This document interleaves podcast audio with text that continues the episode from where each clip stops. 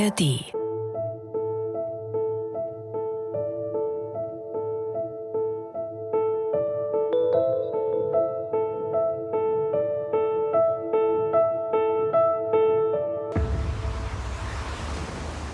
Ja, es sind wirklich schon wieder zwei Wochen rum und es wird dringend Zeit, euch wieder mit ans Meer zu nehmen mit eurem Lieblingspodcast von Bremen 2 in der ARD Audiothek. Eines kann ich euch dieses Mal definitiv versprechen, ihr werdet ein ganzes Stückchen schlauer aus dieser Folge herausgehen. Denn es geht dieses Mal gar nicht so sehr um den Ort, an dem wir sind, es geht eher darum, was genau dort passiert. An den Traumstränden vom vietnamesischen Nha Trang wird nämlich an einem Superfood, einem Essen der Zukunft geforscht. Ja, ich glaube, genau, ich bin, glaube ich, eine Vorkämpferin für die Alge auf der einen Seite und ich finde es einfach schön, wenn Menschen sich aktiv dafür oder dagegen entscheiden können, Alge zu essen. Und um sich da selber entscheiden zu können, muss man erstmal was darüber wissen. Und genau deshalb hat Lara Stutmann uns besucht und versucht, ihre Faszination über Algen mit uns zu teilen. Sie war als Doktorandin des Leibniz-Zentrums für marine Tropenforschung hier in Bremen mehrfach in Vietnam und bringt ihre Erkenntnisse nicht nur als Science-Slammerin unters Volk, sondern jetzt auch in diesem Podcast. Im Fokus ihrer Forschung steht dabei nicht irgendeine Alge, sondern Umibudo, die knackige Meerestraube. Ich glaube, das Interessante an dem grünen Kaviar, an der Meerestraube ist, dass wir ihn einfach frisch essen können und dass er total ansprechend aussieht. Dass er tatsächlich in manchen Ländern sogar als Luxusware oder als Luxusnahrung gehandelt wird. Das ist einfach, finde ich, eine total ansprechende, besondere Alge. Und genau deshalb ist dieses Schmuckstück heute im Fokus hierbei ans Meer. Geschichten zwischen Wasser und Land. Mein Name ist Katharina Gulaikow und ich freue mich, dass ihr dabei seid. Hallo und herzlich willkommen, Lara Stutmann. Ja, hallo Katharina, schön, dass ich hier sein darf. Ich finde es ja faszinierend, dass sich jemand voller Leidenschaft eines Themas widmet, Umibudo, also einer Grünalge, sich widmet, der Meerestraube. Wie ist die Meerestraube denn bitte in dein Leben gekommen und in deine wissenschaftliche Arbeit? Ja, das war tatsächlich purer Zufall. Und zwar habe ich mich einfach auf eine Stelle beworben und dann die Stelle bekommen. Und im Rückblick bin ich extrem dankbar, dass ich die Möglichkeit dafür bekommen habe, weil ich eine Leidenschaft entwickelt habe, von der ich vorher gar nicht dachte, dass ich sie für so eine Alge entwickeln kann. Und ich glaube, das geht vielen, die uns gerade zuhören, genauso. Also die Leidenschaft, Alge zu spüren in seinem Herzen und in seiner Seele. Deswegen lass uns da mal rangehen. Was fasziniert dich so gerade an dieser Meerestraube, was eine Algenart ist? Vielleicht müssen wir einmal definieren, was ist die Meerestraube, die Inhalt deiner Forschung ist. Genau, Algen sind wahrscheinlich jedem und jeder irgendwie schon mal begegnet, vielleicht mal am Strand, vielleicht im eigenen Aquarium zu Hause. Und das Besondere an der Meerestraube, mit der ich arbeite, ist, würde ich sagen, diese besondere Textur und diese besondere Konsistenz. Das heißt, sie ist Meerestraube, sie wird manchmal auch als grüner Kaviar bezeichnet. Mm. Und das kommt daher, dass wir einfach eine Rispe haben und ganz viele kleine traubenartige Bläschen, die darum angeordnet sind. Das heißt, die sieht einfach ganz besonders aus im Vergleich zu anderen Algen. Also das Aussehen hat dich fasziniert. Und was noch? Es wird ja auch als Superfood definiert. Ist es das, dass es die Lösung all unserer Probleme sein könnte? Auf keinen Fall. Gute Frage. Ich würde sagen, nein dass Algen generell, glaube ich, nicht sind, sind die Lösung all unserer Probleme. Ich glaube, das Interessante an dem grünen Kaviar, an der Meerestraube ist, dass es einen ganz leichten Zugang zur Alge gewährt. Wenn wir Algen essen, dann ist das oft in getrockneter Form oder wir essen es unbewusst in, in unserem Wackelpudding mit. Da ist auch ganz viel Alge drin. Man Echt mag jetzt? kaum glauben, ja. Als Geliermittel. Das heißt, mhm. wir, wir nehmen Algen zu uns, aber es ist meistens gar nicht in dieser puren, frischen Form weil sie da manchmal gar nicht so appetitlich aussehen, obwohl sie das deutlich sind. Und beim grünen Kaviar ist es so, dass wir ihn einfach frisch essen können und dass er total ansprechend aussieht, dass er tatsächlich in manchen Ländern sogar als Luxusware oder als Luxusnahrung gehandelt wird. Der wird oft mal in vielleicht in so einen Cocktail getan oder als Dekoration auch mal oben auf Sushi gelegt. Das ist einfach, finde ich, eine total ansprechende, besondere Alge. Okay, und weil du ja keine Cocktailmixerin bist, sondern Biologin und Forscherin, lass uns mal Einblick nehmen in deine Forschungsarbeit. Also, du hast die Alge für dich entdeckt, dich auf einen Job beworben und mhm. warst dann dafür dreimal in Vietnam und hast geforscht. Was genau hast du gemacht? In diesem Projekt ist es so, dass es diese Alge wird traditionell in Japan, in Okinawa und auf den Philippinen schon seit längerer Zeit gegessen. Dass sie allerdings in Aquakulturen gezielt angebaut wird, das ist relativ neu. Das passiert erst so seit, seit zehn Jahren in Vietnam. Das heißt, in der Wissenschaft wissen wir noch gar nicht so viel über diese Alge, wie wir über andere Algen wissen. Das heißt, in erster Linie war es so, dass ich nach Vietnam gekommen bin und erstmal richtig viel lernen musste, also mit den Farmerinnen reden musste, mir angucken musste, wie wird die Alge denn angebaut, um dann erst Forschungsfragen quasi zu erarbeiten und zu überlegen, wo können wir denn ansetzen, um mit Farmern zusammen zu überlegen, wie wir die Produktion verbessern können von dieser Alge. Und das ist quasi so ein bisschen das Ziel in diesem Projekt gewesen. Ich bin Biologin, mir geht es um die Physiologie der Alge, ich bin also interessiert, welchen Einfluss haben die Umweltparameter, Salinität, Licht, Temperatur auf das Wachstum der Alge. Was ist Salinität? Salinität heißt, wie viel Salz ist im Wasser. Und das kann sich relativ schnell ändern, wenn wir an, an Tropen, vielleicht auch an Tropenstürme denken. Da regnet es manchmal richtig viel. Das heißt, während der Regenzeit zum Beispiel könnte die Alge gar nicht angebaut werden. Okay. Du also so dahin, mhm. gehen wir da mal mit. Dein erster Eindruck. Wir haben ja, warte, ich gehe direkt vielleicht in unsere erste Kategorie rein. Mhm. Die nennt sich, ich packe meinen Koffer.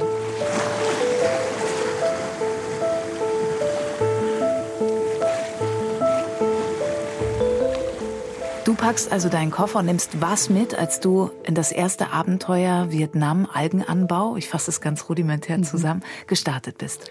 Man muss es ganz klar sagen, Sonnenschutz. Also ich habe relativ helle Haut. Sobald ich in die Sonne gehe, werde ich erst rot. Und dann bleibt es auch erstmal rot. Das heißt, für mich ist, ist Sonnenschutz in tropischen Ländern extrem wichtig. Und weil ich da eben auch viel und gerne im Wasser bin, nehme ich natürlich auch Schnorchel und Maske mit. Und aber trotzdem auch einen einen langen, quasi einen ganz dünnen Tauchanzug, damit ich auch im Wasser einfach vor Sonne geschützt bin. Das ist tatsächlich das einzige Besondere, was ich eingepackt habe. Irgendwas Eigenspezifisches? Deine Stäbchen oder so? Nee, Stäbchen, die, da würde ich sagen, die kriegt man in Vietnam deutlich besser als hier bei uns in Deutschland. Da ist es mittlerweile so, dass ich eher welche mit zurück nach Deutschland genommen habe. Okay, du bist da angekommen, perfekt ausgerüstet gegen die Sonne, was äh, durchaus schlau ist. Und dann, wie sieht dein Alltag als Forschender aus? Also dein Ziel, das hast du uns schon verraten, soll sein, du willst also die Qualität der Alge, die als Superfood gilt, die dort angebaut wird, verbessern. Wie arbeitet ihr? Mm, genau, es gibt quasi zwei verschiedene Orte, an denen wir arbeiten. Einmal ist es das Labor, das ist tatsächlich in der Stadt, in Nha Trang, in der wir wohnen. Da arbeiten ganz viel äh, vietnamesische Wissenschaftlerinnen. Und dann gibt es den Ort, wo diese Alge in der Region tatsächlich angebaut wird. Und das ist in Phan Phong Bay. Das ist eine Bucht, die ist, ach, ich würde sagen, mit dem Auto so eine Stunde, anderthalb weg aus der Stadt. Das heißt, da fährt man hin und da ist man dann bei den Farmerinnen und guckt sich diese Teiche an. Und da ist es ganz wichtig, dass wir uns zum Beispiel anschauen, wie sind, wie sind diese Bedingungen um den Teich und mit dem Wissen können wir dann ins Labor gehen und zum Beispiel Experimente machen, also ganz besondere Parameter verändern und gucken, wie reagiert die Alge darauf. Kannst du uns ein Bild malen? Ich kann mir das nicht so richtig mhm. vorstellen, wie man Algen anbaut. Also irgendwas hat es mit Wasser zu tun. Ihr steht genau. im Wasser und dann ist es wie, wie so Reisfelder oder wie ist das? Mhm. Tatsächlich ist es so, dass die Alge, mit der wir arbeiten, die Meerestrauben, die wachsen am Boden. Das ist eine sogenannte bentische Alge. Das heißt, die wächst im Sediment. Die hat ein sogenanntes Stolon. Das ist so ein bisschen, kann man sich vorstellen, wie so ein ja, wie so ein Organ der Pflanze, die dafür sorgt, dass sie sich am Boden festhält. Und davon abgehen dann diese schön aussehenden Rispen, über die wir schon gesprochen haben. Und die, die wachsen quasi im Boden auf Teichen. Man hat ja vielleicht so ein bisschen so ein Bild im Kopf von einem Teich, in dem Garnelen angebaut werden. Und eigentlich ganz ähnlich sehen diese Teiche auch aus. Da ist vielleicht anderthalb Meter tiefes Wasser drin und da werden diese Algen dann am Boden angebaut entweder in so speziellen Netzen oder einfach direkt im Sediment. Und das Besondere ist, die Alge findet Licht, ist relativ lichtanfällig, ähnlich wie ich. Das heißt, die wird tatsächlich überdacht. Das heißt, es wird so Plastikmaterial über diese Teiche gespannt und damit wird die Alge beschattet. Da kann man auch immer schön erkennen, ob da jetzt gerade eine Meerestraube drin wächst oder vielleicht doch eine Garnele oder eine Schnecke. Das sind Organismen, die da in der Nachbarschaft von der Alge auch angebaut werden. Die finden die Bedingungen dann auch gut. Die finden, genau. Warum gerade da? Du hast ja gesagt, in Japan und Philippinen wurde es gemacht. Ist Vietnam, ist der Indopazifik eine gute Umgebung? Muss es warm auch sein, damit die Alge wächst? Oder warum genau da? Genau, es ist die Art Caulea palentilifera, die Meerestraube. Das ist eine tropische, subtropische Alge. Die braucht es also auf jeden Fall warm. Und warum sie in Vietnam angebaut wird, hat tatsächlich ökonomische Gründe. Die Alge kommt davor in der Natur, allerdings wurde sie dort eigentlich nicht genutzt als Lebensmittel.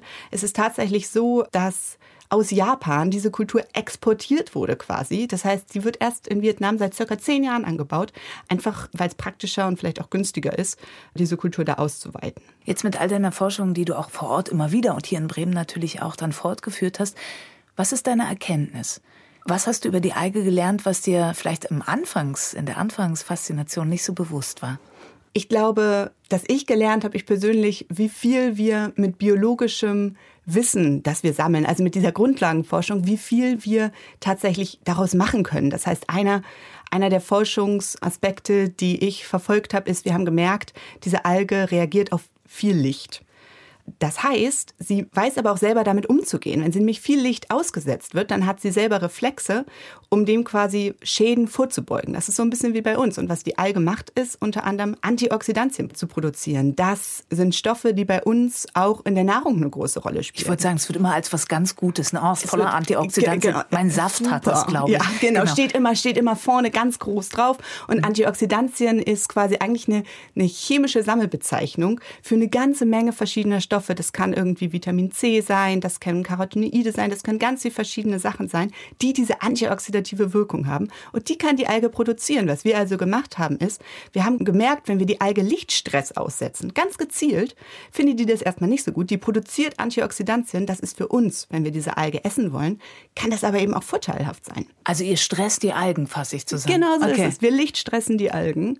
Man muss vorsichtig sein. Was sie nämlich auch macht, ist dann Farbe zu verlieren. Und wir Menschen neigen dazu, Farbe als ganz wichtiges Kriterium zu nutzen, wenn wir uns für Essen entscheiden. Man kennt das vielleicht auch im Supermarkt. Da spielt Farbe eine große Rolle. Man muss also aufpassen, dass man die Alge Licht stresst höhere Antioxidantienwerte hat, aber nicht so viel dieser schönen, frischen grünen Farbe verliert. Das können wir jetzt aber nicht auf andere Nahrungsmittel zurückgreifen, oder? Was blass und ein bisschen schal aussieht, wird besonders gut für mich sein? Ah, da, da würde ich jetzt erstmal vorsichtig sein, ja. Okay. Du sprichst aber schon was an. Ihr macht das ja mit einem Ziel, mhm. die Alge als Essen noch mehr zu etablieren. Du hast gesagt, im asiatischen Raum in vielen Bereichen ist es das schon. In unseren Gefilden dann doch eher noch nicht. Was ist denn das Ziel dieser Forschung und auch dieses Anbaus dort in Vietnam? Welche welche Größenordnung als Nahrungsquelle soll die Alge erhalten? Ich glaube, da ist es wichtig, zwischen, zwischen der Meerestraube und anderen Algen so ein bisschen zu unterscheiden. Bei der Meerestraube ist es natürlich so, dass sie ein unglaubliches Potenzial hat und die Kultur wird sich ausweiten, da bin ich mir relativ sicher. Im Moment ist die Alge in, in Europa noch nicht als Nahrungsmittel zugelassen. Wenn sich das vielleicht irgendwann mal ändert, kann ich mir vorstellen, dass es auch auf dem europäischen Raum vielleicht eine Rolle spielt. Aber es gibt eben auch eine ganze Menge andere Algen, die man auch essen kann. Das heißt, ich glaube, da ist es interessant, sich die Gesamtheit der Algen anzugucken. Vielleicht auch Algen, die lokal vorhanden sind. Das heißt, ich glaube jetzt nicht, dass es die Zukunft ist, dass wir alle ganz viel dieser Alge essen werden, sondern dass sie, dass sie Teil einer Idee ist, was wir in Zukunft essen können. Und die Idee ist grundsätzlich, andere Ressourcen zu schonen? Ja, meiner Meinung nach schon. Ich glaube, da finde ich es immer interessant, wir können uns die Landwirtschaft angucken und wir können uns angucken, was wir vom Land essen. Und da merken wir, dass wir ganz viel Obst essen. Wir essen Gemüse, wir essen Getreide. Das sind alles Pflanzen, die relativ niedrig in der Nahrungskette stehen. Dann nutzen wir noch Tiere. Ich nehme immer gerne so eine Kuh als Beispiel. Die steht eine Stufe höher als die Pflanzen. Die steht an der zweiten ja, Stufe der Nahrungskette, weil sie sich eben von Pflanzen ernährt. Wenn wir ins Meer gucken, dann ist es so, dass wir uns oft viel höher in der Nahrungskette bewegen. Wir essen zum Beispiel hier in Deutschland gerne Lachs, muss man sofort nennen, würde ich sagen. Oder Thunfisch. Und das sind Fische, die stehen vielleicht an dritter oder sogar bis zur fünften Stelle der, der Nahrungskette. In der Aquakultur geht schon so ein bisschen weiter runter, aber da ist die Alge so ein bisschen das Äquivalent zu Früchten oder zum Gemüse. Darum wird sie eben auch gerne als Meeresgemüse bezeichnet. Und das macht vielleicht Sinn, da so ein bisschen tiefer in die Nahrungskette zu gehen. Und mit einem guten Gewissen sie zu essen, weil gerade die, die du gerade angesprochen hast, Thunfisch und Lachs, da habe ich schon immer ein schlechtes Gewissen, wenn ich sie esse. Kann ich Alge, egal welche Algensorte es ist, guten Gewissens essen, dass ich nichts kaputt mache damit? Oder kann man das nicht so pauschal sagen? Ich glaube, das kann man nicht so pauschal sagen. Da gehen immer ganz viele ökologische Fragen sicher mit einher. Aber generell kann man sagen, dass viele Algen in Aquakultur angebaut werden. Das heißt, sie werden gezielt gezüchtet. Das heißt, ich nehme sie jetzt eben nicht aus der Natur raus und, und kann sie dann quasi in Anführungszeichen überfischen, sondern sie wird eben gezielt angebaut. Auch das kann natürlich negative, negative Folgen haben. Das ist total komplex. Aber erstmal ist es eine gute Idee, auch weil wir dafür kein Frischwasser benötigen. Das wird immer knapper an Land. Wir brauchen kein fruchtbares Land. Auch das wird immer knapper. Und wenn wir sie im Meer anbauen, dann brauchen wir eben auch keinen gezielten Dünger. auch das ist ja in der Ackerlandwirtschaft, wie wir sie betreiben, manchmal ein Problem. Du sprichst ganz viele nachhaltige Aspekte mhm. schon an. Jetzt, du hast ja schon gesagt, es gibt da die Forschung und den Anbau und es gibt natürlich auch andere Algenarten, die in unseren Gefilden eher eine Rolle spielen können. Wenn die Meerestraube aber so ein, ich gehe wieder auf den Begriff, der mhm. vielleicht ein bisschen ausgedehnt ist, Superfood ist, wäre es denn trotzdem nachhaltig und wie, dass sie auch zu uns kommt oder spielt es keine Rolle? Ich glaube, Import und Export spielen natürlich immer eine Rolle. Und mit der Frage haben wir uns auch beschäftigt und haben probiert, so ein bisschen in die Richtung zu denken, wenn sie hier irgendwann anerkannt ist äh, als Lebensmittel, wie könnte man das machen? Und eine Idee, die wir hatten, ist, es gibt einige Garnelenfarmen. Die werden in Deutschland tatsächlich immer beliebter. Das heißt, die Idee ist, dass man das eben nicht importiert, sondern hier anbaut. Und einige dieser Garnelen sind eben auch tropische Garnelen. Das heißt, die brauchen warme, eine warme Umgebung. Das muss also in der Halle gemacht werden. Und darum haben wir angefangen, da Forschung zu betreiben, ob wir nicht diese Meeresalge zusammen mit diesen Garnelen indoors quasi, also in einem warmen Umfeld hier kultivieren könnten. Also so wie Mitbewohnerin. So. Genau so ist ja. es. Das machen wir in unserer Forschung viel, dass quasi die, die Meerestraube, die Abwässer der Garnelen, in denen ganz viele Nährstoffe sind, die wir immer noch nutzen können und in Biomasse umwandeln können, dass wir die quasi nutzen und gleichzeitig die Ressourcen, die man braucht, also Wärme, Licht und alles, was dazu gehört, teilen können. Das wäre eine Möglichkeit, dass man grünen Kaviar dann eben nicht mehr importieren muss. Und wie weit seid ihr da? Ja, ich würde sagen, noch ein bisschen am Anfang. Okay. Aber die Ergebnisse sind erstmal vielversprechend. Ich glaube, wir steuern ganz gezielt auf etwas zu. Ich bin mir nicht ganz sicher, wenn wir zu unserer nächsten Kategorie kommen.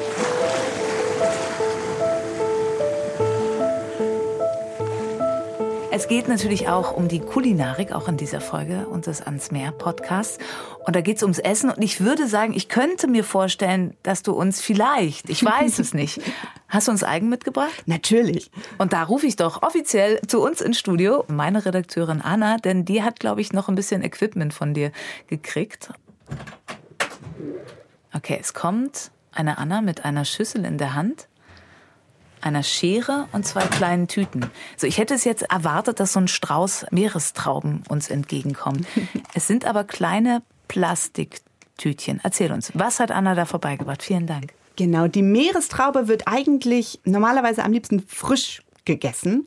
Allerdings wird sie, während sie dann, dann verpackt ist, ist sie tatsächlich immer noch am Leben. Das heißt, es ist gar nicht so leicht, frische Meerestrauben zu transportieren einfach, weil sie vielleicht nur eine Woche haltbar ist. Und darum gibt es das Prinzip, sie haltbar zu machen. Mhm. Und wie? Und dafür, ich glaube, wir haben es alle schon mal gehört aus der Schule, den Begriff Osmose. Mhm. Die semipermeable Membran erinnere Ach ich Gott. immer noch sehr gut. Du erinnerst mich sehr an meinen Schulunterricht. Ich, ich war nicht gut, aber das, ich habe ja dich jetzt hier. Ja, okay, das kriegen wir hin. Und zwar ist es so, dass man, so eine Alge besteht eigentlich zu ich würde sagen, 95 Prozent mindestens aus Wasser. Mhm. Und das Wasser können wir aus dieser Alge herausholen, einfach indem wir Druck ausüben und eine salzige Umgebung schaffen. Das heißt, das Wasser wandert dann aus der Alge raus und wir können sie dehydrieren. Und in dem Zustand ist sie länger haltbar als als frische Alge. Und das Coole an dieser Meerestraube ist, wenn wir sie jetzt wieder ins Wasser tun, wenn wir sie rehydrieren, dann nimmt sie quasi wieder ihre ursprüngliche schöne Form an. Oh, jetzt bin ich aber gespannt. Ich auch. Das ist jetzt was, also dieses Tütchen ist wirklich, ich würde mal sagen, das sind, weiß nicht, acht mal fünf Zentimeter, das Tütchen. Genau. So roundabout 20 Gramm sind da drin. Für wie viel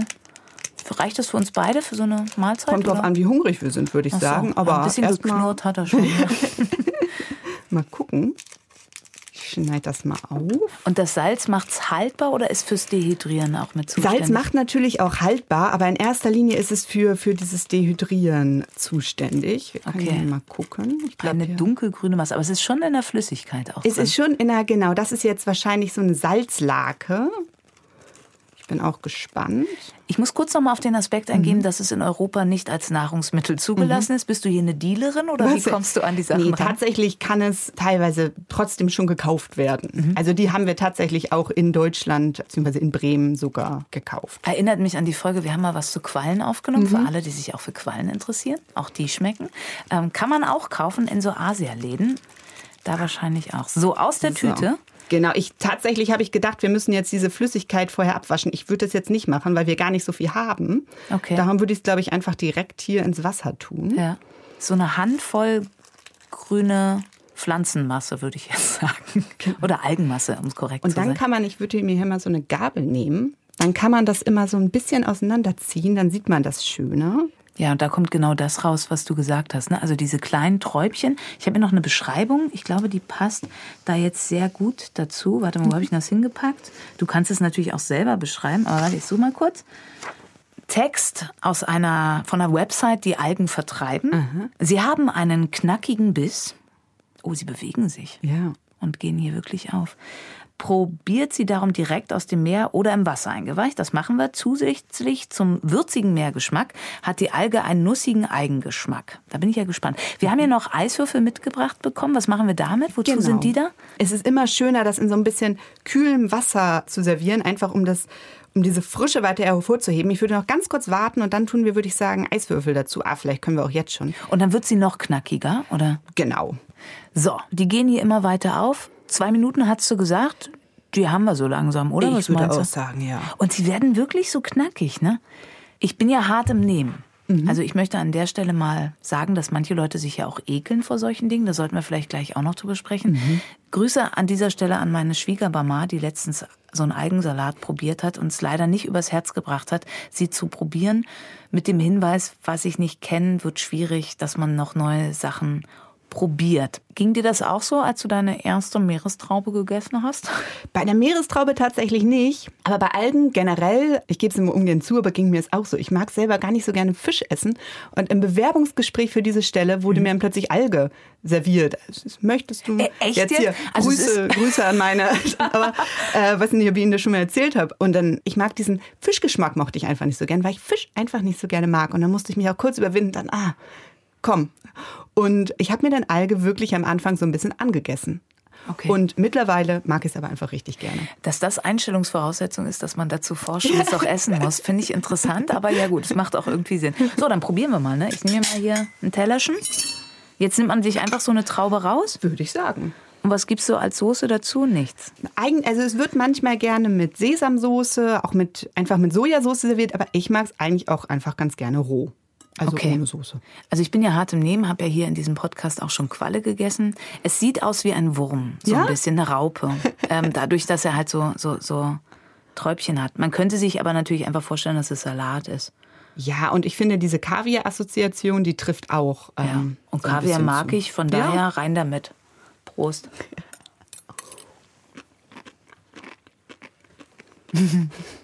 hm? Warte, ich nehme noch einen. Mhm. Man soll ja nicht zu schnell sein ja. Urteil bilden. Mhm.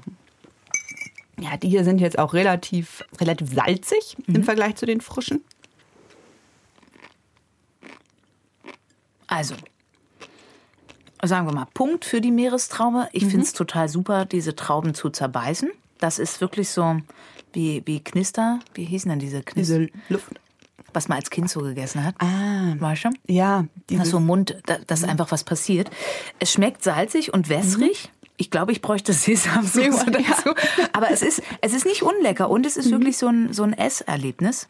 Anna, möchtest du auch probieren? Sehr gern. So, wir müssen ja hier mal unsere Expertise erweitern.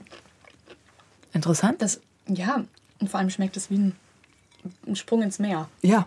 Oh, eine schönere Assoziation könnten wir nicht haben. Also die Meerestraube als Sprung ins Meer. Ich möchte aber noch mal auf das eingehen, was wir gerade kurz angesprochen haben. Jetzt hat man so ein Superfood und ich fühle mich jetzt schon voller Antioxidantien und so gesund und so frisch. Ne? Ich gehe jetzt viel besser an diesen Tag hinein. Und es schmeckt auch, es ist schon interessant. Also gerade das Beißerlebnis ist interessant. Aber es sieht halt immer noch aus wie Alge. Wie kriegt man die Leute überzeugt? Also ist das auch Teil eurer Forschung, zu gucken, wie kann man so eine Akzeptanz schaffen? Ursprünglich war es tatsächlich gar nicht Teil der Forschung. Ich bin einfach Biologin. Das heißt, mhm. mir geht es erstmal in erster Linie um die Alge. Aber an dem Institut, an dem ich arbeite, gibt es auch viele Sozialwissenschaftlerinnen, also viele, viele Wissenschaftlerinnen aus verschiedenen Disziplinen. Und darum kommt man eben auch oft in Berührung mit anderen Themen. Das ist irgendwie auch was ganz Schönes, ein schönes Umfeld, in dem man forschen kann. Und darum merke ich, dass wir eben auch immer offen sind für diese Themen. Und während meiner Forschung habe ich gemerkt, dass eben, wir haben schon gesagt, Alge ist erstmal gesund. Es hat interessante Fettsäuren, es hat Mineralien, deutlich mehr als viele Landpflanzen, interessante Aminosäuren, das heißt Proteine. Und viele Leute mögen sie aber besonders in Deutschland und in Teilen Europas nicht essen. Man muss es einfach so sagen, weil vielleicht so ein bisschen wie deine Schwiegermutter alles, was man nicht kennt, mag man nicht essen. Der wissenschaftliche Begriff dafür ist Foodneophobia auf Englisch. Das heißt so ein bisschen die Angst vor neuem Essen in Anführungszeichen. Und wenn man in die Literatur guckt, dann ist das ein ganz normales Verhalten von Menschen. Und was man machen kann, ist auf der einen Seite, man kann Wissen vermitteln oder sich selber aneignen. Warum ist es gut, das zu essen? Warum könnte es inter interessant sein? Vielleicht können nachhaltige Dinge sein, es kann aber auch einfach gesund sein. Und dann ist es auch einfach die Erfahrung. Das heißt, es einfach mal probieren. Und das sind Dinge, die man eben nutzen kann, um sich selber so ein bisschen dazu zu bringen, neue Dinge zu essen und diese erste Angst zu überwinden. Und das haben wir, mit diesem Wissen haben wir es dann tatsächlich auch so ein bisschen unsere Arbeit aufgenommen und haben angefangen, ein Projekt mit dem Schullabor der Chemie mit Martina Osmers hier in Bremen zu machen, wo es eben darum geht, dass wir Schülerinnen die Möglichkeit bieten, ins Schullabor zu kommen und sich mit dem Thema Algen auseinanderzusetzen. Also einfach mal vielleicht auch mal so ein paar Algen anfassen, sich zu überlegen, was für verschiedene Algen gibt es, sich damit auseinanderzusetzen, dass die Photosynthese betreiben können. Das sind alles Themen, die eh in der Schule eine große Rolle spielen. Die werden da einfach nochmal aufgegriffen und dann zu guter Letzt natürlich auch einfach mal Alge zu probieren. Gut, dann tue ich jetzt was Gutes äh, mhm. und esse noch hier ja, eine ganze gut. Gabel voll. Oh, ja. lecker. Mensch, hier. Wunderbar. Während ich das tue, sollten wir vielleicht noch mal Argumente, du hast es schon angedeutet, was alles Gutes in der Alge ist. Also nicht nur, damit wir für diese Milliarden an Menschen auf dieser Erde auch zukünftig Nahrungsmittel haben, sondern was tue ich mir jetzt Gutes, wenn ich jetzt hier einen ganzen Teller da, da, voller äh, Meerestrauben esse. Genau, wie schon gesagt, es sind viele Mineralien drin, es sind viele Antioxidantien drin, interessante Proteine, Fettsäuren. Es sind, was bei so einer Alge finde ich immer, wenn man sich das biologisch überlegt, das Besondere ist, ist, die kann sich nicht bewegen. Das ist bei Pflanzen einfach so. da, da geht es nicht ums Essen, sondern da geht es darum, mhm. viele dieser Algen, mhm. die wachsen im sogenannten Intertidal-Bereich, also in dem Bereich, wo Ebbe und Flut eine Rolle spielen. Das heißt, die Algen sind ganz vielen verschiedenen Umweltparametern ausgesetzt. Das heißt, die haben einfach relativ viel Stress. Die haben relativ viel Umweltstress. Mhm. Und sie können sich aber nicht bewegen. Wenn wir uns nicht wohlfühlen in einer Situation, dann können wir weggehen und können uns zum Beispiel in Schatten stellen, wenn wir zu viel Licht haben. Die Alge hat also ganz viele, man nennt sie bioaktive Stoffe, die dafür sorgen, dass sie so gegen diese Umweltparameter gewappnet ist. Das können also zum Beispiel antibakterielle, antivirale oder eben Antioxidantien sein. Und das sind Stoffe, die für uns Menschen natürlich total interessant sind. Auf der einen Seite, weil wir sie essen können.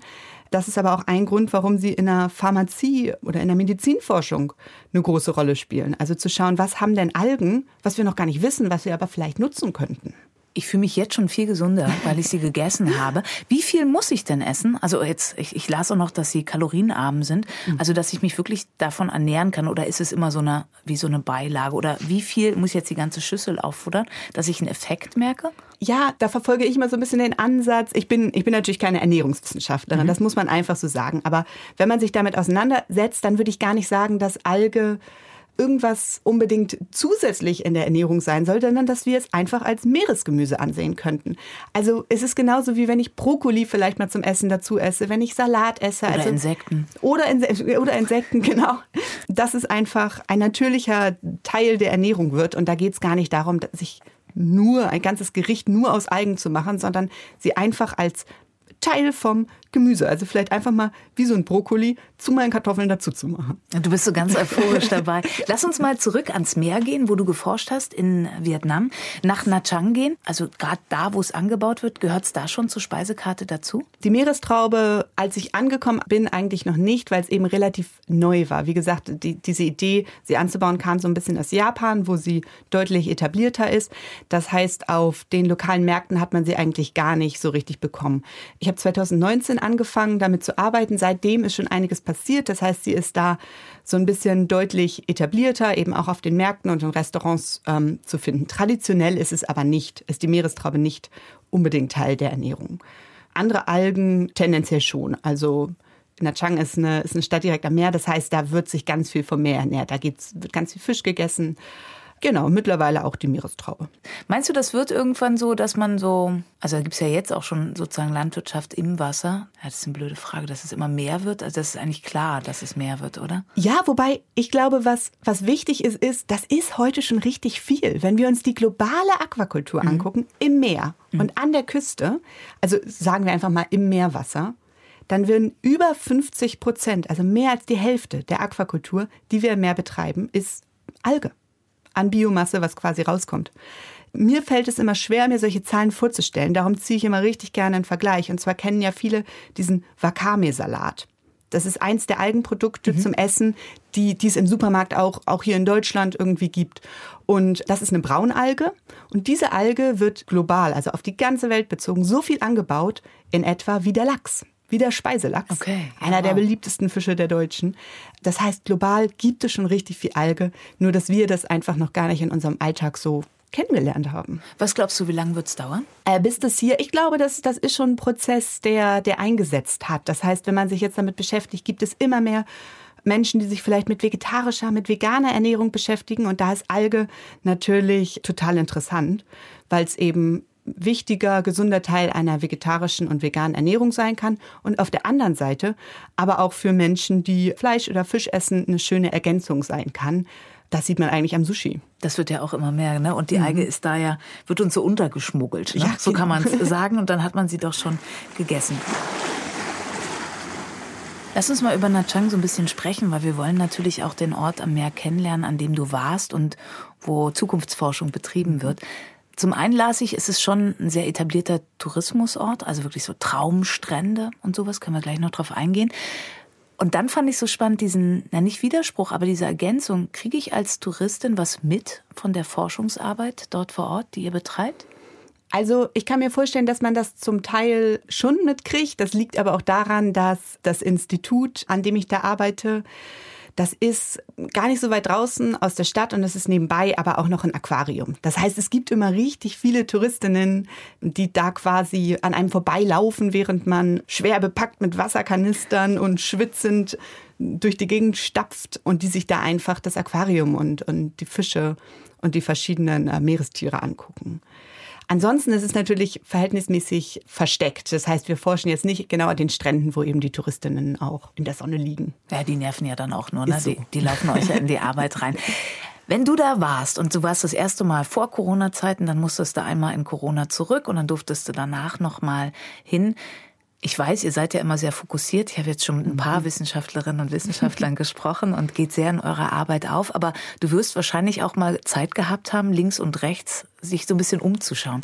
Wie ist Nha Trang, wie ist Vietnam? Wie hat es auf dich gewirkt, als du das erste Mal da warst? Für mich hatte es ganz viele verschiedene Aspekte in Nha Trang gibt es einfach wirklich ganz viele Restaurants, ganz viele Bars, die wirklich darauf ausgerichtet sind, ja, den Touristinnen Orte zu bieten, wo man, wo man hingehen kann, wo man was trinken kann, wo man essen kann.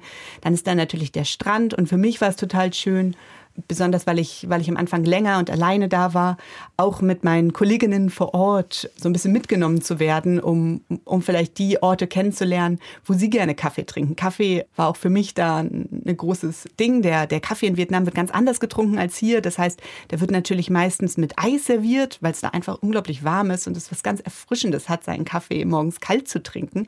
Und äh, es gibt einen schönen kleinen Kaffeefilter, den man oben auf das Glas draufstellt quasi. Das heißt, man bekommt den Kaffee mit Kaffeefilter, der ist dann aus Metall serviert und dann fließt er runter in, in das Glas voll mit Eis. Oh, ich liebe also, den. Hier gibt es das mit Kondensmilch, ne? In, in genau, vietnamesischen Restaurants. Oh, super lecker. Genau, Kaffee können die richtig gut, ne? So ist es. Ja. Und Kaffee ist eben auch das was anderes Interessantes. Und zwar ist es so, dass man, wenn ich mal einen Ausflug gemacht habe, dann meistens ins Landesinnere. Und zwar ist es so, Vietnam hat eine unglaublich lange Küstenlinie. Ich glaube, mehr als 3400 Kilometer. An der schmalsten Stelle ist es irgendwie knapp 50 Kilometer breit nur. Das heißt, es ist ein langes Land, es hat viel mehr. Wenn man aber ins Landesinnere fährt, dann gibt es da viele Berge. Das heißt, man ist relativ schnell, relativ hoch und da wird eben unter anderem Kaffee angebaut. Und das ist natürlich total interessant. Gar nicht so weit weg vom Meer ist man plötzlich in großer Höhe, hat, hat viele tropische Wälder und eben unter anderem auch Kaffeeplantagen mit sehr leckerem Kaffee. Oh, ich liebe Länder, wo du beides haben kannst, das Mhm. Meer und die Berge, wie in Norwegen zum Beispiel oder in Ja. zahlreichen anderen, wo man beides hat. Wenn du aber am Meer bist, wie ist denn das Meer da? Wir wollen ja immer so ein bisschen Sehnsucht auch machen. Mhm. Und wenn ich über Nha Trang lese, dann, dann ist es wirklich, ich meine, das sind jetzt PR-Texte, ne? Die entspannte Riviera im Süden Vietnams, traumhafte Sandstrände, na gut, dann wurde ich, bin ich schon wieder rausgekommen, Vergnügungsparks, Schlammbäder, Golf, Mhm. Ja. aber auch Tempelanlagen. Spielt es eine Rolle, wenn du forschst? Genau, also wie, wie ich forsche, ja, ich habe eigentlich, habe ich das Meer da auch am Anfang als relativ ruhig und so ein bisschen dieses, dieses Traumstrandartige, was man im Kopf hat, kennengelernt. Allerdings wurde ich dann besonders bei meinem letzten Aufenthalt eines Besseren belehrt. Da haben wir nämlich Algenkultur im Meer an der Forschungsanlage betrieben. Und da ist es oft dazu gekommen, dass ich Messungen an den Algen durchführen musste. Man kann sich das vorstellen, ich habe eine andere Algenart gehabt und die habe ich an langen Leinen im Wasser kultiviert quasi, gleich über der Wasseroberfläche. Und da musste ich manchmal Photosynthesemessungen machen. Ich hatte also so eine kleine Maschine dabei und bin zu den Algen hin. Und meine Kolleginnen und ich haben uns überlegt, das geht eigentlich am allerbesten, wenn man einen Schwimmreifen hat, wo man drin sitzt. Und da, so ist Forschung eben manchmal auch. Und da habe ich festgestellt, meine Güte, das ist ganz schön wellig. Und ich wurde tatsächlich seekrank, weil ich einmal die Stunde diese Photosynthesemessung machen musste, weil Und auf deinem Reifen drauf gesessen Genau so ein super es. Bild ja, gerade, ja. Okay. weil, weil da eben auch Ebbe und Flut eine große Rolle spielen und weil da eben verschiedene Flüsse an dieser Stelle ins Meer kommen. Das heißt, über den Tag haben wir da deutlich schon Tideveränderungen. Und wenn der Wind dann auch noch quasi in einem bestimmten, aus einer bestimmten Richtung bläst, dann kann es da ganz schön wellig werden. Und das ist was, was man als Touristin am Strand mit dem schönen Meeresrauschen gar nicht so mitkriegt. Ach, schön. Ich, ich lieg schon. Na, nee, ich lieg gar nicht am Strand. Das ist das Schöne. Dadurch, dass Mhm. du es so anders beschreibst, bin ich sozusagen in deinen Algenkulturen unterwegs. Du hast vorhin gesagt bei unserer Packliste, dass du deinen Schnorchel immer mitnimmst. Mhm. Klar, auch zu gucken, wie geht's der Meerestraube so unter Wasser. Ich las aber auch, dass Nha Trang eines der beliebtesten oder eins der großen Taucherreviere in der Welt ist und wohl sehr, sehr schön sein soll. Hattest du da auch Gelegenheit, das auszuprobieren und zu nutzen? Ja, tatsächlich nur mit Schnorchel und Taucherbrille. Ich bin nämlich eine der wenigen Meeresbiologinnen, die jetzt erst tauchen gelernt hat. Ach nein. Ich bin ja. Aber meine Kolleginnen waren dort tauchen und es ist eine unglaublich schöne Unterwasserwelt. Also selbst mir mit dem Schnorchel, ich mit dem Schnorchel und der Taucherbrille konnte, konnte das sehen. Das heißt, wenn man da ja seinen Kopf einmal unter dieses stürmische Wasser taucht, da begegnen einem jede Menge Organismen. Auf der einen Seite ist es so, dass wir gleich neben dem Institut viele Korallen haben. Wir haben viele Fische, die um die Korallen rumschwimmen. Wir haben ähm, sogar Seegurken gesehen. Das war für mich persönlich total schön, dass wir Seegurken hatten, die tatsächlich an unseren Algenkulturen saßen und uns erstmal einen kleinen Schreck eingejagt haben. Warum? Was? Haben wir nicht, habe ich nicht mit gerechnet. Und was ist das Besondere an der Seegurke? Naja, ich glaube, das Besondere an der Seegurke ist, dass wir in unserer Arbeit viel mit Seegurken arbeiten, dass wir also auch welche, welche in Bremen haben, weil Seegurken immer ganz gerne als Staubsauger der Meere bekannt sind. Das heißt, die fressen sich entweder durch Sediment oder sie filtrieren das Wasser und suchen da einfach alles raus, was, was da so drin rumschwimmt und werden deshalb manchmal auch als Teil unserer Aquakultur genutzt. Und das ist einfach schön, sie da dann auch mal vor Ort in freier Wildbahn sehen zu können. Okay, also der Blick unter Wasser lohnt sich und du kennst dich ja mit Fischen auch aus. Bevor du der Alge verfallen bist, hast du ja Fischforschung betrieben. Wenn du in Nha Trang den Kopf aber dann mit dem Schnorchel wieder gehoben hast, was wir auch im Podcast hier immer wieder gemerkt haben, diese wunderschönen Orte dieser Welt, wo wir alle sehr beglückt sind, wenn wir sie bereisen können, führt natürlich dazu, dass einfach viel zu viele Menschen immer vor Ort sind. Ist es in Nha Trang auch so? Ja, also es gibt, wir haben es eben schon gehört, es werden, es werden verschiedene, zum Beispiel Freizeitparks gebaut. Es ist extrem viel Tourismus. Einen Doktorvater, der forscht da schon sehr, sehr lange während seiner Karriere und er hat Bilder gezeigt, wie es dort vor, weiß ich nicht, 20 Jahren, sage ich jetzt einfach mal, aussah.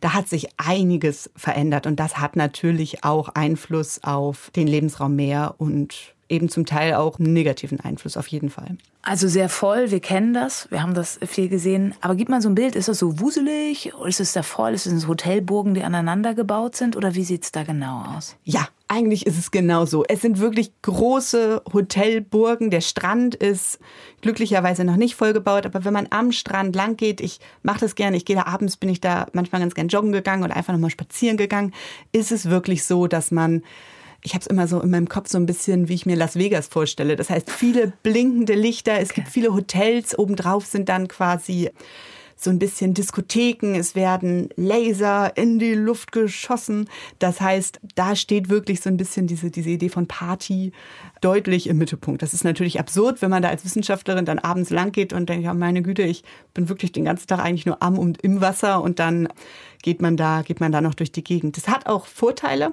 Und zwar gibt es ganz viel verschiedenes Essen, was man da essen kann. Auf der einen Seite natürlich das, was man am, am Straßenrand kriegt, sage ich einfach mal, also so einen guten Faux. Ich spreche es immer falsch aus, ehrlich gesagt. Und auf der anderen Seite gibt es aber auch ganz viele zum Beispiel indische Restaurants dort. Das heißt, ja, der Vorteil ist sicher, dass man sich da richtig lecker durchessen kann. Ich las auch eine Suppe, ich kann sie wahrscheinlich auch nicht richtig ausmachen, Bun Cha Cha.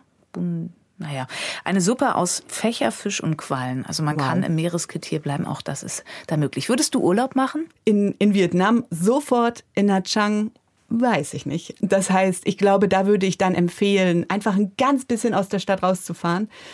Einfach weil ich, ich mag es halt lieber, wenn es nicht ganz so, ganz so voll ist, quasi. Aber wenn man einfach mal ein oder zwei oder drei Stunden mit, mit irgendeinem Verkehrsmittel nördlich oder südlich oder ins Landesinnere fährt, da ist man dann schon deutlich mehr in der Natur und hat so ein bisschen bisschen mehr Ruhe. Wenn man wirklich Strand und gutes Essen und eine gute Party abends mag, dann ist Nha Trang auf jeden Fall genau das Richtige. Ich würde gerne noch auf äh, einen Aspekt eingehen. Du bist ja auch, und da bist du mir das erste Mal aufgefallen in, im mhm. Bremer Veranstaltungskalender. Du bist in Science Slams unterwegs, sprich du machst Wissenschaft greifbar für uns Normalsterbliche und gehst in Kneipen und redest darüber. Mit welchem Effekt? Was glaubst du, was kannst du damit mhm. bewegen? Ach ja, also für mich ist es, glaube ich, eigentlich genau das, was du eben gesagt hast, dieses für uns Normalsterbliche.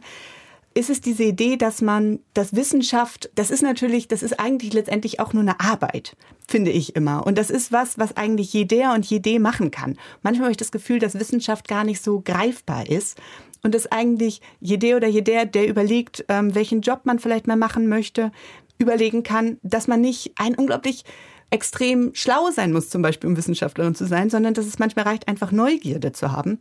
Und darum finde ich es einfach so schön, wenn man solche Themen ähm, so formuliert, ja, dass, dass Menschen das einfach verstehen und nicht so formuliert, wie wir Wissenschaftlerinnen das gerne mal machen, ähm, dass es sehr zahlenbasiert ist und sehr theoretisch. Und darum ist es immer total schön, auch mit Menschen, die da sind, darüber zu reden und ihre Eindrücke und Ideen zu haben. Das heißt, da kann ich auch immer richtig viel lernen, wenn ich da noch kurz länger in der Kneipe bleibe und nochmal vielleicht ein Bier zusammen trinke und man sagt, ja, was denkst du denn darüber? Wo begegnet dir denn Alge? Da nehme ich auch immer selber richtig viel mit. Aber nimmst du dann auch Alge zum Verkosten mit? Äh, ja, auf jeden Fall. Was, was, kosten denn so Tütchen? Ist das wirklich so ein Snack, den man sich einfach nebenbei mal holen kann? Bei dem Meerestraum ist es, ich glaube, hier kostet das schon um die 10 Euro so eine Tüte. Okay, das ist, wow. das ist nicht okay. günstig. Mhm. Das sieht bei anderen Algen natürlich anders aus. Also das findet man im Supermarkt, auch in asiatischen kleinen Lebensmittelläden gehe ich da gerne mal einkaufen. Und das, das ist total, total günstig. Also das kann man sich gut leisten. Also bist du so eine Vorkämpferin für die Alge, würdest du das sagen? Ja, ich glaube, genau, ich bin, glaube ich, eine Vorkämpferin für die Alge auf der einen Seite und ich finde es einfach schön, wenn Menschen sich aktiv dafür oder dagegen entscheiden können, Alge zu essen. Und um sich da selber entscheiden zu können, muss man erstmal was darüber wissen. Darum freue ich mich da immer in dem Bereich tätig zu sein. Ach schön. Wir enden immer unseren Podcast mit einer weiteren Kategorie.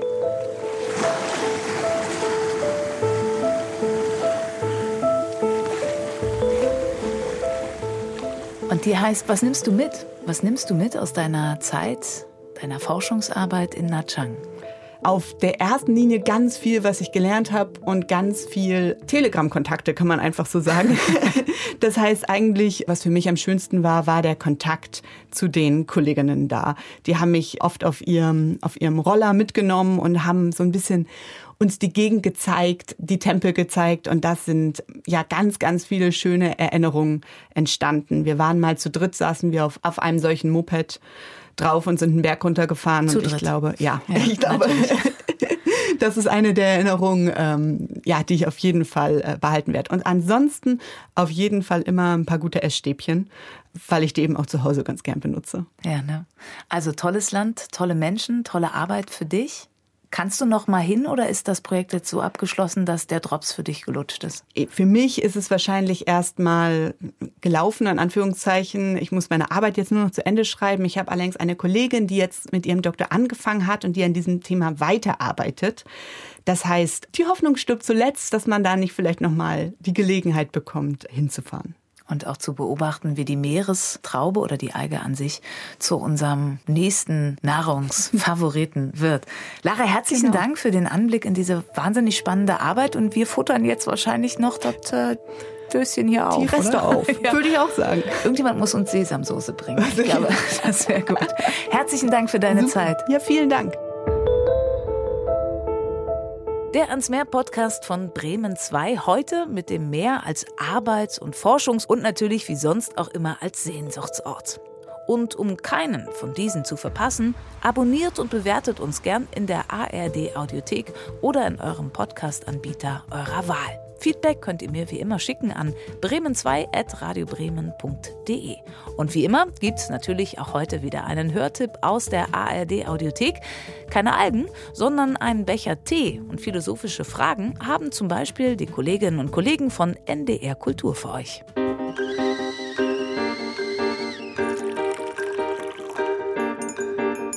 Tee mit Warum? Der Philosophie-Podcast von NDR Kultur. Hallo, ich bin Denise Mbay. Ich bin Sebastian Friedrich. Eine Frage, eine halbe Stunde lang Philosophie. Ein Becher Tee dazu. Und wir im Gespräch, nicht nur mit uns gegenseitig, sondern mit Philosophinnen. Wir schauen in die Philosophiegeschichte. Und fragen bei Menschen aus dem täglichen Leben, was sie zu unseren Fragen so sagen. Wir freuen uns, wenn ihr dabei seid. Alle Folgen in der ARD Audiothek. Und genau da findet ihr uns auch. Mein Name ist Katharina Gulaikow und ich sage dieses Mal wieder Danke an meine Redakteurin Anna-Maria Stock und das ganze Team von Bremen 2 und der ARD Audiothek und an euch fürs Zuhören. Macht's gut, bis bald.